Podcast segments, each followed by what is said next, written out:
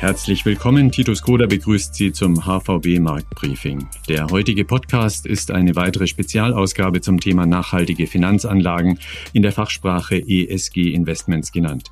Es geht um Anlagen in Unternehmen, die sich vorbildlich beim Thema Umweltverhalten, Sozialstandards und Unternehmensführung zeigen und die damit für den nachhaltigen Umbau der Wirtschaft sorgen. Vor der Bundestagswahl stehen ja viele Umweltaspekte in der Diskussion, Stichwort Klimawandel, Stichwort Extremwetterereignisse. Aber bei ESG-Anlagen zählen eben auch weitere Nachhaltigkeitskriterien, zum Beispiel eine angemessene gewerkschaftliche Vertretung in der Lieferkette oder die ausgewogene Besetzung einer Vorstandsriege mit Männern und Frauen. Und wir werden heute sehen, dass es oft gar nicht so einfach ist, die Balance zwischen allen drei Dimensionen E, S und G zu halten. Diese Fragen bespreche ich mit Philipp Gistakis, dem Chefanlagestrategen der HVB und zu uns gestoßen ist auch Jörg Mooshuber. Er managt bei Europas größten Fondsverwalter Amundi, dem Fondspartner der HVB, den über 30 Jahre alten Ethikfonds und er befasst sich seit langem als Spezialist mit ESG Investments. An euch beide herzlich willkommen. Hallo, herzlich willkommen auch von meiner Seite. Schönen Tag aus Wien. Schön, dass ich dabei sein kann. Jörg, an dich geht die erste Frage. Du bist ein Beobachter der ersten Stunde. Seit elf Jahren analysierst du den Sektor. Politik und Regulierung sind in dieser Zeit immer wichtiger für den Markt geworden. Welche sind denn derzeit die politischen und regulatorischen Eckpfosten, die heute den ESG-Anlagemarkt bestimmen? Und sind die deiner Meinung nach für den Markt überhaupt förderlich? Ich glaube, man muss das Jahr 2015 genau anschauen, weil hier hat sich tatsächlich äh, im Rahmen der Nachhaltigkeit enorm viel getan, und zwar die berühmten Pariser Klimaabkommen. Die sind deswegen so bemerkenswert, denn nicht nur, dass hier beschlossen wurde, dass die Erderwärmung auf deutlich unter zwei Grad Celsius bis 2050 reduziert werden muss, sondern man darf nicht vergessen, das war ein völkerrechtlicher Vertrag, der hier geschlossen wurde, zugunsten dieses Zieles. Und das war jetzt, sag ich mal, die erste große Rahmenbedingung für den klimabezogenen Teil der Nachhaltigkeit. Und was eben auch 2015 stattfand, das war dieses Treffen der Vereinten Nationen. Und diese Versammlung der Vereinten Nationen führte 2015 eben im selben Jahr, wie das Pariser Klimaabkommen beschlossen wurde, dazu, dass diese 17 Sustainable Development Goals beschlossen wurden. Also 17 Ziele, die eben sich nicht nur auf Umweltziele beziehen, sondern eben auch sehr stark in die soziale Komponente hineinspielen. Denn hier sind Ziele zum Beispiel eben kein Hunger, keine Armut, Gender Equality, also die Gleichbehandlung zwischen Männern und Frauen. Und diese zwei Fundamente des nachhaltigen dann später Investierens sind natürlich enorm wichtig, weil hier wurde einfach der Rahmen geschaffen, dass solche Dinge, die später dann in Europa zum Beispiel stattfanden, wie der Green Deal, der gefolgt wurde vom EU Action Plan zur Erreichung eben dieser Klimaziele, das Lieferkettengesetz und jetzt erst nicht einmal ein Monat alt, dieser Plan der Europäischen Kommission Fit for 55, der festlegt, dass bis 2030 55 Prozent der Treibhausgase reduziert werden sollen. Und das sind ganz, ganz wichtige Rahmenbedingungen, die regulatorisch notwendig sind, um das Klima zu verbessern, um die Welt eben insgesamt ein bisschen besser zu machen. Und geben aber auch einen Rahmen, in dem ich mich bewegen kann und wirklich Unternehmen finden kann, die diese Ziele erreichen. Wir wollen gleich noch stärker beleuchten, wie der nachhaltige Umbau der Wirtschaft und die Entscheidungen auf politischer Seite, aber auch die Entscheidungen von Investoren den Trend am ESG-Markt treiben. Aber Philipp, zunächst mal an dich die Frage. Eine bisher im Ergebnis kaum abschätzbare Bundestagswahl steht uns ins Haus. Wird die Wahl deiner Meinung nach am Boom bei den ESG-Anlagen etwas ändern? Wird es da eine Richtungsentscheidung geben? Wie siehst du das? Ja, Titus, also insgesamt ist es so, dass vermutlich alle politischen Akteure, die in eine nächste Bundesregierung eingebunden sein könnten, bezüglich der nachhaltigen Entwicklung, ich sag mal, Überlegungen haben, die in eine sehr ähnliche Richtung gehen. Natürlich ist es so, wenn wir das als Investoren von der Kapitalmarktseite her darauf blicken, wir haben natürlich alle unsere eigenen politischen Präferenzen, aber um die geht es nicht. Es geht im Prinzip, sich eine Meinung zu bilden, was könnte denn da als Ergebnis insgesamt rauskommen. Und wenn man sich die Meinungsumfragen diesbezüglich anschaut, dann wird man feststellen, dass das wahrscheinlichste Ergebnis sogar eine Dreierkoalition sein wird, in der eben eine oder zwei Parteien des Mitte-Rechts-Spektrums, also Union, FDP, mit ein oder zwei Parteien des Mitte-Links-Spektrums, also Grüne oder SPD, eine Koalitionsregierung eingehen werden. Wie gesagt, wie genau das aussehen wird, wird dann von den Details des Wahlergebnisses abhängen. Und da ist tatsächlich, weil die alle so nahe beieinander liegen, sozusagen fast alles denkbar. Aber prinzipiell gehe ich davon aus, dass die nächste Bundesregierung, egal welche Konstellation hier die Regierung stellen wird, sehr hoch auf der Agenda hat, eine nachhaltige Entwicklung, die Implementierung auch der EU-Pläne entsprechend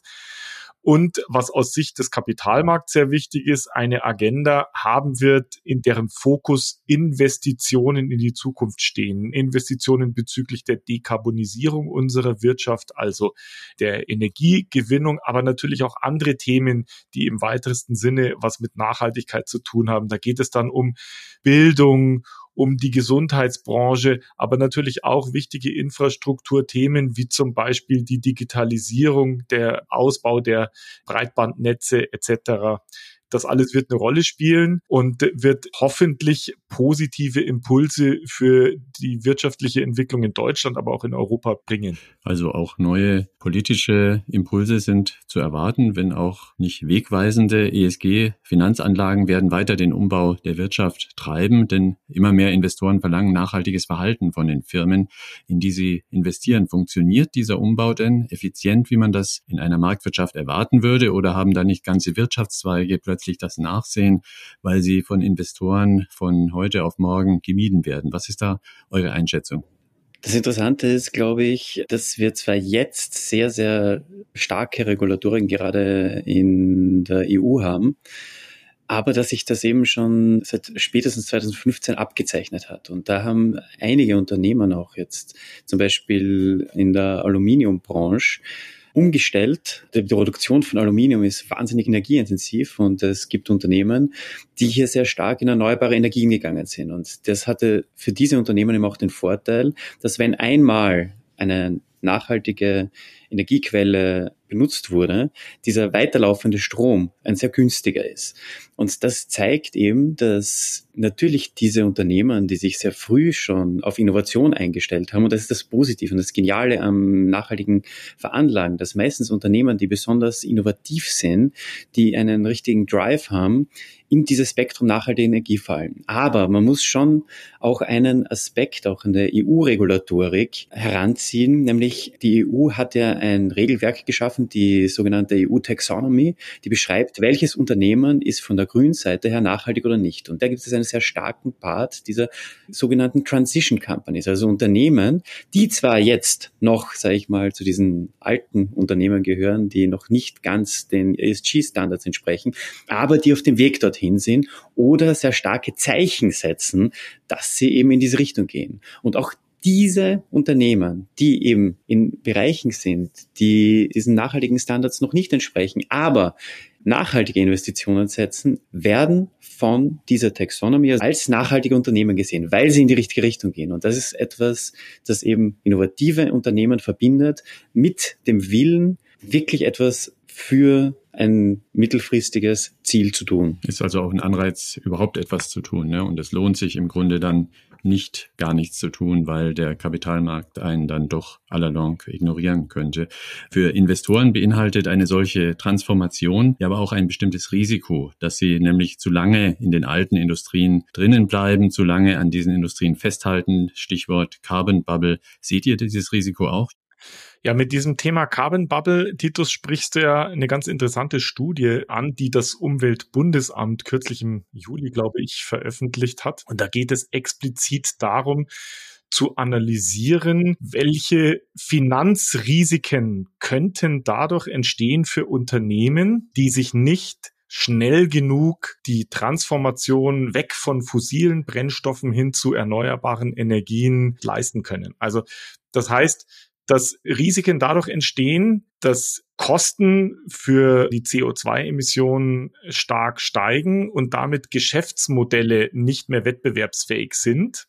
Und das Risiko an den Finanzmärkten und deswegen Carbon Bubble könnte sein, dass diese Risiken, die daraus resultieren, diese Preisrisiken für die Emissionen, in der Bewertung der Unternehmen, sozusagen der Aktien, nicht adäquat reflektiert sind. Und dann könnte es eben sein, dass Anleger solche Wertpapiere kaufen und dann drei, vier Jahre später feststellen, dass die Unternehmen, deren Aktien sie gekauft haben, eigentlich eine ganz andere wirtschaftliche Entwicklung haben und im Prinzip die hohen Kaufpreise nicht mehr gerechtfertigt sind. Also sozusagen quasi, dass eine Blase dadurch entsteht, dass die Carbon-Risiken nicht adäquat berücksichtigt sind in den aktuellen Preisen. Und das ist natürlich ein ganz wichtiges Thema, das wir an den Finanzmärkten als Portfolio-Manager im Blick haben müssen. Das heißt, wir müssen die Unternehmen ja nicht nur sozusagen bezüglich ihrer Umweltwirkung analysieren, sondern eben auch dahingehend analysieren, gibt es Finanzrisiken, existenzielle Risiken für diese Unternehmen, die aufgrund dieser Umstellung in Richtung mehr Nachhaltigkeit entsteht und die möglicherweise dann unsere Anleger tatsächlich vor große Verluste stellt. Und da hat die, das Umweltbundesamt eine sehr interessante Studie veröffentlicht, die heißt auch Carbon Bubble. Und in dieser Studie geben sie nicht nur eine Analyse, welche Auswirkungen das auf die deutsche Wirtschaft hat, insbesondere auf welche Branchen sich das stark auswirkt. Das sind dann insbesondere die Kohlebranche, aber auch Teile der Bauwirtschaft, zum Beispiel die Erzeugung von Zement und Kalk spielt hier eine große Rolle. Sie geben auch Methoden mit und vor diesem Hintergrund ist diese Analyse und diese Studie sehr interessant. Sie geben auch Werkzeuge mit für Finanzanalysten, wie man so etwas analysieren kann und wie man so etwas in die Portfoliobewertung, in die Einzeltitelbewertung der Unternehmen integrieren kann. Sie hören die Spezialausgabe des HVB Marktbriefings zum Thema ESG und wir sprechen heute mit Philipp Gistakis von der HVB und Jörg Mooshuber von Amundi. Jörg, du hast ja bereits eingangs geschildert, wie die Regulierung den ESG-Markt beeinflusst, ihm quasi die Leitplanken gesetzt hat. Diese Regulierung verändert ja nicht nur Branchenstrukturen, es werden auch volkswirtschaftliche Größen damit verändert. Wie muss man sich das vorstellen? Erklär uns da bitte mal ein Beispiel, wie Anleger diese Problematik sehen sollten. Wenn wir uns jetzt den letzten Vorschlag der Europäischen Kommission mit dem Namen Fit for 55, also diesen Verordnungsvorschlägen, die den CO2-Ausstoß bis 2030 um 55 Prozent reduzieren sollen, ist ein wesentlicher Punkt natürlich der, es sollen in Europa produzierende Unternehmen nicht schlechter gestellt werden, weil sie strengere CO2-Auflagen haben, sondern es muss ein Mechanismus geschaffen werden, dass importierende Unternehmen eben so eine Art CO2-Strafsteuer aufgebrummt bekommen. Und das ist eben diese als Carbon Border Adjustment Mechanism benannte Zusatzsteuer geworden. Also das sind importierende Unternehmen, also Unternehmen, die ein Produkt aus dem Ausland kaufen, das vielleicht mit mehr CO2-Ausstoß produziert wurde. Und dieser CO2-Ausstoß wird insofern berücksichtigt, indem für diesen erhöhten CO2-Ausstoß, mit dem ein bestimmtes Produkt produziert wurde, zu einer CO2-Abgabe führen, die kann man sich so vorstellen, im Rahmen einer Einfuhrsteuer eingehoben werden von der EU. Und das führt natürlich, wenn wir jetzt an Rohstoffe wie Stahl denken, das mit sehr, sehr viel Energie produziert werden muss, dazu, dass Stahl teurer werden könnte. Und das hat damit natürlich, wenn Rohstoffe, das sehen wir jetzt am Markt auch gerade, wenn Rohstoffe teurer werden, dann hat das natürlich einen inflationären Effekt. Auf der anderen Seite hat dieses Ziel, viel mehr erneuerbare Energie in den Netzen zu haben, zur Folge, dass der Strompreis günstiger wird. Denn einmal installiert bringen erneuerbare Energieunternehmen einen sehr günstigen Strom auf den Markt. Das hat dann aber wiederum einen preissenkenden Effekt. Und das sind natürlich, sage ich mal, so ganz grob Mechanismen, die man natürlich berücksichtigen muss, wenn man an Carbonsteuern denkt, an den Preis des CO2s denkt. Nun will ja die EU-Kommission mit dem Green Deal den europäischen Kontinent zum ersten klimaneutralen Erdteil machen. Entsprechend wird ja auch der wirtschaftliche Umbau vorangetrieben. Aber bringt uns das überhaupt etwas, wenn wir da in Europa die Ersten sind? Philipp, vielleicht kannst du da deine Meinung zunächst mal dazu schildern. Ja, die Frage, die da mitschwingt, auch in der vorigen Frage, sind ja sozusagen quasi die fairen Wettbewerbsbedingungen für Güter, die importiert werden nach Europa oder aber auch Güter, die exportiert werden aus Europa heraus. Und da ist etwas ganz wichtig. Natürlich sprechen wir in Europa sehr intensiv, auch in Deutschland, über das Thema Nachhaltigkeit, aber natürlich nicht nur in Europa mit die ersten, die Entscheidungen getroffen haben bezüglich eines Endes des Verbrennermotors im Automobilbereich, waren die Chinesen. Sozusagen ganz wichtig festzuhalten über die Zukunft der Struktur der individuellen Mobilität wird nicht nur in Berlin oder in Brüssel entschieden, sondern eben auch für den chinesischen Markt in Beijing, also von der chinesischen Politik. Und die haben entschieden, dass sie auch ab Mitte des nächsten Jahrzehnts keine Verbrenner mehr im Individualverkehr haben wollen. Jetzt ist der chinesische Markt für die europäischen Automobilproduzenten natürlich schon von enormer Bedeutung. Und das ist natürlich für unsere Automobilindustrie in Europa sehr wichtig. Warum?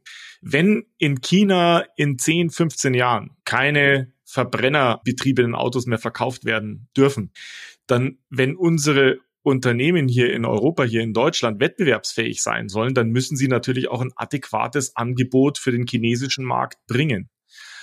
Und dann sollten Sie, und das war die bisherige Erfahrung, das tun von einem wettbewerbsfähigen Heimatmarkt aus. Der Grund, warum insbesondere die deutschen Automobilhersteller in China so erfolgreich waren, ist, dass sie Modelle verkauft haben, die auch im Heimatmarkt sehr stark waren, zum Beispiel den Diesel etc. Es ist nur schwer vorstellbar, dass die deutschen Automobilhersteller mit Elektrofahrzeugen in China oder in den USA erfolgreich sind, wenn es dazu keinen wettbewerbsfähigen Heimatmarkt gibt. Das heißt, wenn wir unsere deutsche und europäische Automobilindustrie für die Zukunft wettbewerbsfähig halten wollen, dann müssen wir diese Entwicklungen auch bei uns vorantreiben, dann müssen wir die Ersten sein, die solche Produkte wettbewerbsfähig, kostengünstig und langfristig sozusagen fahrbar darstellen können. Ansonsten verlieren wir unsere Wettbewerbsposition in diesem Marktsegment. Also, wie ich auch schon angesprochen habe, gerade eben Nachhaltigkeit geht sehr stark Hand in Hand mit Innovation und auch das Beispiel am Automarkt zeigt. Wenn man einer Innovation hinterherhinkt, dann ist man sehr häufig auch nicht nachhaltig. Also, ich habe genau die gleiche Meinung. Ich glaube, es ist eine Riesenchance für europäische Unternehmen, global angesehen zu sein. Also auch diese jetzt sehr hart wirkenden Rahmenbedingungen, die uns da von der EU vorgegeben werden im Rahmen des Green Deals, die sind eine Chance, wenn wir uns rechtzeitig darauf einstellen, weil wir dann einfach, sage ich mal, Nachhaltigkeits-Innovationsführer werden können. Und viele Unternehmen sind das ja schon. Viele europäische Unternehmen haben den ersten Schritt schon getan und sind vielleicht im zweiten sogar schon voraus. Und das wird sich in den nächsten Jahren eben noch stärker zeigen. Wollen wir noch stärker auf die eingangs aufgeworfene Problematik eingehen. Wir haben viel über das E, also Umweltaspekte in ISG gesprochen, übersehen werden aber oft die Kriterien nachhaltiger Standards im Sozialverhalten und in der Unternehmensführung, das S und das G. Also wie stellt ihr als Praktiker im Fondsgeschäft eigentlich sicher, dass diese Dimensionen in einem Anlageprodukt einigermaßen ausgewogen enthalten sind? Und muss man das überhaupt? Also ich glaube, es ist unfassbar wichtig, dass man eben nicht nur das E betrachtet. Und tatsächlich, und das ist das Beruhigende, mein Ethikfonds, der existiert schon seit über 30 Jahren. Und da stand in den Unterlagen und ich habe die dann in, mit vergilbtem Papier tatsächlich gefunden, stand eben drinnen, dass eben in bestimmte Dinge nicht investieren soll, also Negativausschlusskriterien. Und auf der anderen Seite müssen die Unternehmen aber gegeneinander bewertet werden in Umwelt, Sozial- und Governance-Aspekten. Also tatsächlich ist das schon, sag ich mal, in der DNA eines Nachhaltigkeitsfonds immer wieder drinnen. Und tatsächlich ist das eigentlich auch in unserem Empfinden immer wieder drinnen, weil jeder von uns greift im Supermarkt lieber zu einer Fairtrade-Schokolade, wenn es denn eine gibt. Und das ist dieser soziale Teil in dem nachhaltigen Investieren. Und wie schaut es dann eigentlich aus im Investment? Also es hilft mir jetzt auch als Nachhaltigkeitsfonds, Fondsmanager überhaupt nicht, wenn ich jetzt ein nachhaltiges Produkt als Output habe, nehmen wir ein Solarpanel und das wird in Südostasien unter zweifelhaften Bedingungen vielleicht mit Zwangsarbeit produziert in einem Unternehmen, das total intransparent ist, das ist dieser Governance-Teil. Also diese Bewertung ist enorm wichtig und das, was auch noch beim nachhaltigen Investieren nicht aus Acht gelassen werden kann.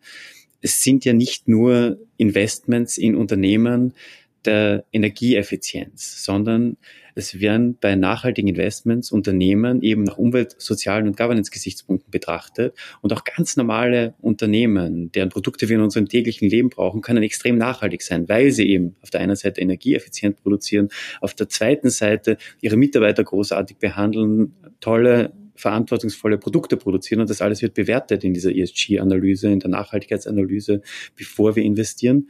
Und auf der dritten Seite ist natürlich noch das Thema Governance, also wie transparent wird ein Unternehmen geführt, sehr, sehr wichtig. Also wenn wir uns jetzt Unternehmen wie Banken anschauen, da hat spätestens die Finanzkrise 2007 gezeigt, Compliance-Strukturen, also Überprüfungsstrukturen sind ganz, ganz wichtig. Und das alles muss bei nachhaltigen Investments bewertet werden. Und jetzt nicht nur aufgrund der Nachhaltigkeit, sondern, und das ist eben das Ziel eines nachhaltigen Fonds natürlich, nämlich Ertrag zu generieren, dass dieses Know-how, eben sehr häufig auch Innovation, kombiniert wird mit einer klassisch finanziellen Analyse und dann wird ein Unternehmen investiert, das eben sowohl in Umwelt, Sozial, aber auch Governance-Gesichtspunkten zu den Besten gehört und auf der anderen Seite natürlich auch finanzielles Potenzial bietet. Und Gott sei Dank geht es oft Hand in Hand. Philipp, das S und das G oft unterrepräsentiert oder übersehen.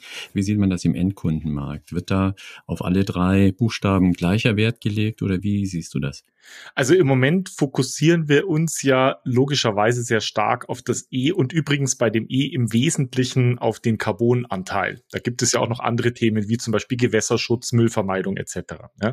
Aber ich sehe das genauso wie der Jörg. Das S und das G sind auch zentrale Elemente. Und übrigens auch wie bei dem E möchte ich hier gerne betonen, dass es nicht nur um das Thema Gerechtigkeit geht, sozusagen hier einen Ausgleich zu schaffen, fair zu sein, sondern da stecken auch tatsächlich wirtschaftliche Überlegungen dahinter. In Deutschland hatten wir mal einen Bundeskanzler, der den Geschlechtergerechtigkeitsteil der S-Komponente als Gedöns bezeichnet hat. Und das sehe ich komplett anders. Wir wissen aus wissenschaftlichen Studien und auch aus ganz fundamentalen Überlegungen, dass eine Gesellschaft, die inklusiv ist, die sozusagen mehr Diversität hat, auch mehr Geschlechterdiversität und Geschlechtergerechtigkeit hat, dass die wirtschaftlich wesentlich stabiler ist und auch ein stärkeres Wachstum hat. Das ist vollkommen klar. Was bedeutet Wachstum? Wachstum bedeutet die Güter und Dienstleistungen, die eine Gesellschaft produziert. Wenn mehr Menschen in einer Gesellschaft, in einem Wirtschaftsraum produzieren, dann ist das Wachstum höher. Und nicht nur ist das Wachstum höher, wie gesagt, das Ganze ist auch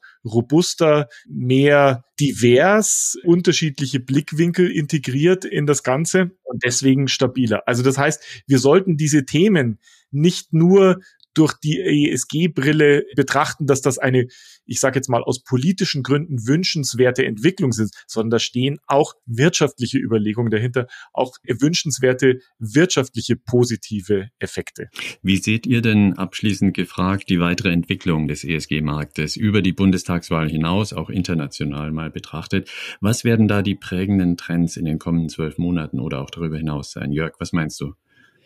Also ich bin davon überzeugt und das ist das, was ich auch schon versucht habe anzusprechen mit Energieeffizienz. Dass wenn es gelingt zu zeigen, dass das Handeln nach Umwelt-, Sozial- und Governance-Kriterien eben auch einen finanziellen Erfolg hat, der damit verbunden ist, dass das so eine Art Selbstläufer wird. Denn Thema Energieeffizienz, das spart ja nicht nur CO2, sondern sehr häufig brauche ich auch eben wirklich weniger Energie. Das bedeutet, ich muss weniger für Energie zahlen. Wenn ich eine Kreislaufwirtschaft fördere, wie der Name schon sagt, dann brauche ich weniger Rohstoffe. Also als Beispiel gibt es hier ein Spezialkranunternehmen, das macht Spezialkräne aus hochwertigstem Stahl, der wahnsinnig teuer ist. Und je weniger Mist die beim Verschnitt produzieren, umso mehr Geld sparen sie sich auch. Das ist natürlich eine unglaubliche Motivation. Wenn ich motivierte Mitarbeiter habe, die sind dann meistens bereit, sich für das Unternehmen aufzuopfern. Das macht natürlich unglaublich viel Sinn, auch für das Unternehmen, weil es dem Unternehmen etwas bringt. Und motivierte Mitarbeiter sind gut für Unternehmen. Verantwortungsvolle Produktionsketten. Wir kennen alle diese Lieferkettenproblematik. Aber wenn ich besser weiß, woher meine Dinge kommen, gibt mir das auch Planungssicherheit. Wenn ich eine gute Strategie habe, eben ESG-Strategie, eine Governance-Struktur, die Transparenz, einen Plan hat, fördert das eben auch die Effizienz. Das heißt, diese ganzen positiven ESG-Faktoren können sehr wohl mit einem sehr positiven finanziellen Erfolg verknüpft werden. Ich glaube, das ist der große Schritt, dass durch Innovation genau dieses Thema erreicht wird, dass eben Nachhaltigkeit nicht nur ein standalone gutes Ding ist, sondern dass es eben ganz stark mit finanziellen Vorteilen Hand in Hand geht, weil dann wird einfach die Masse größer, die genau in diese Richtung gehen will. Und ich glaube, auf diesem Weg sind wir, weil wir eben die Technologien schaffen, weil wir das Know-how erforschen, dass wir energie- und finanziell effizienter werden können. Mhm. Philipp, was siehst du für die nächsten zwölf Monate und darüber hinaus als Trend? Also was ich gerne hier hervorheben möchte, ist die Rückkopplung oder die Rückwirkung, die so eine Entwicklung auf die Finanzmärkte hat. Welche Überlegung steckt da dahinter? Wenn wir jetzt nachhaltiges Portfolio-Management machen, dann nehmen wir sozusagen quasi eine Auswahl von Titeln, die uns zur Verfügung stehen, aus dem Gesamtuniversum heraus. Das heißt, wir schränken die möglichen Allokationsmöglichkeiten ein. Das liegt daran, dass eben noch nicht sehr viele Unternehmen diese Kriterien entsprechend berücksichtigen in ihrer Unternehmensführung wenn die Anreize entsprechend gesetzt sind, dass das Vorteile für die Unternehmen bringt, werden sich mehr und mehr Unternehmen dazu entschließen, diese Kriterien auch für sich zu erfüllen. Das hat zwei Wirkungen. Die eine Wirkung ist, dass die Unternehmen dann das erwünschte Verhalten an den Tag legen. Das andere bedeutet aber auch den Anlegern stehen dann mehr und mehr Unternehmen zur Verfügung, ihr Portfolio entsprechend zu gestalten. Und das bedeutet, es wird immer einfacher, immer besser gelingen, umfassende nachhaltige Portfolios zusammenzustellen und es wird immer weniger Druck geben, sozusagen eben auch nicht nachhaltige Unternehmen in Portfolios mit zu integrieren, weil es eben gute Unternehmen gibt, die da eine Alternative darstellen. Und das ist auch wichtig. Wir brauchen sozusagen diese Verbreiterung des Marktes, weil ansonsten würden sich ein wachsender Anteil von Anlegern um einen kleinen Teil der Anlagemöglichkeit schlagen und das hätte negative Auswirkungen auf die Kapitalmarktstruktur. Das heißt, ein ganz wichtiger Punkt ist, mehr Unternehmen, die diesen Kriterien entsprechend agieren, bedeutet, die Auswahl der Anleger wird breiter und damit wird die Stabilität der Kapitalmärkte sichergestellt.